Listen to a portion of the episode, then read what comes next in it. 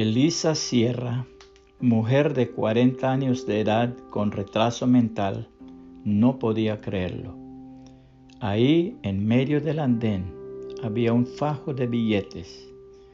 Era un paquete grueso con billetes de alta numeración. Quizá fueran miles o hasta millones. Así que lo recogió de la acera y lo guardó presurosa en su bolso.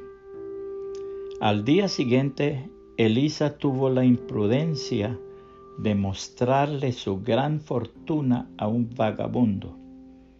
Él, tan marginado como ella, le arrebató una buena parte del dinero y salió corriendo, pero ella lo persiguió hasta hallarlo en un bar donde lo mató clavándole un punzón en la nuca.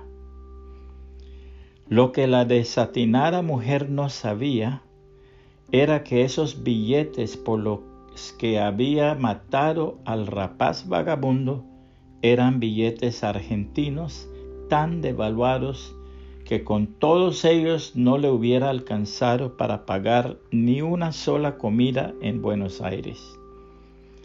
¿Cuántas veces nosotros que, a diferencia de Elisa, nos consideramos del todo cuerdos, cometemos locuras por cuestiones de ínfimo o miserable valor?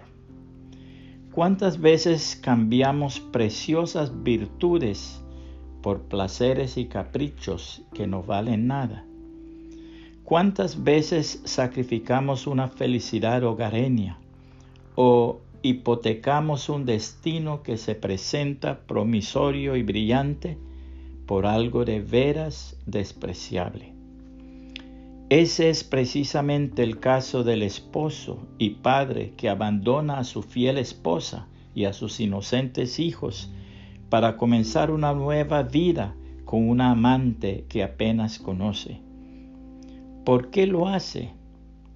¿Qué lo lleva a echar en tierra la felicidad de su familia por la que ha trabajado durante tantos años? ¿Acaso no se da cuenta de la insensatez de sus acciones?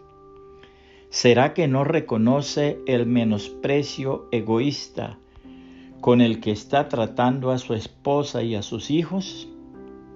¿Es así como quiere que sus descendientes lo recuerden en el futuro?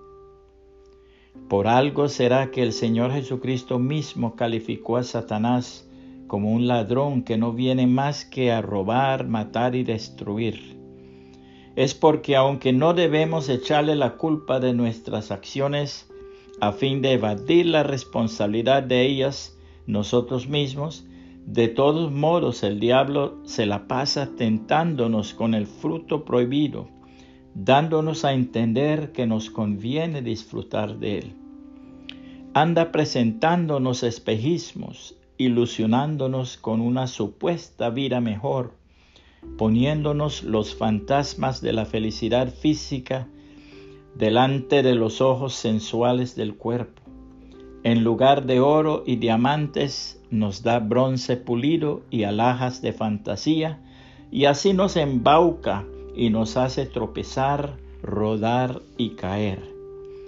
Y cuando a duras penas recapacitamos y nos levantamos y procuramos volver al amparo de la roca firme que es nuestra familia, aquel engañador maestro nos muestra de nuevo el atractivo panorama de la aventura adúltera, nos lleva a ese terreno so pretexto de que es tierra firme y allí nos deja a que nos vuelvan a tragar las mismas arenas movedizas de antes.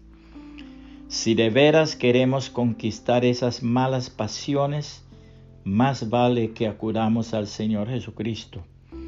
Porque si hacemos de Cristo la cabeza de nuestra vida y de nuestro hogar, Él enriquecerá nuestra vida con valores que nos ayudarán a ganar la victoria sobre el maligno pues así como Satanás nos ofrece valores inmorales junto a billetes falsos y devaluados, Cristo nos ofrece valores morales junto con un paquete grueso de la vida abundante y eterna.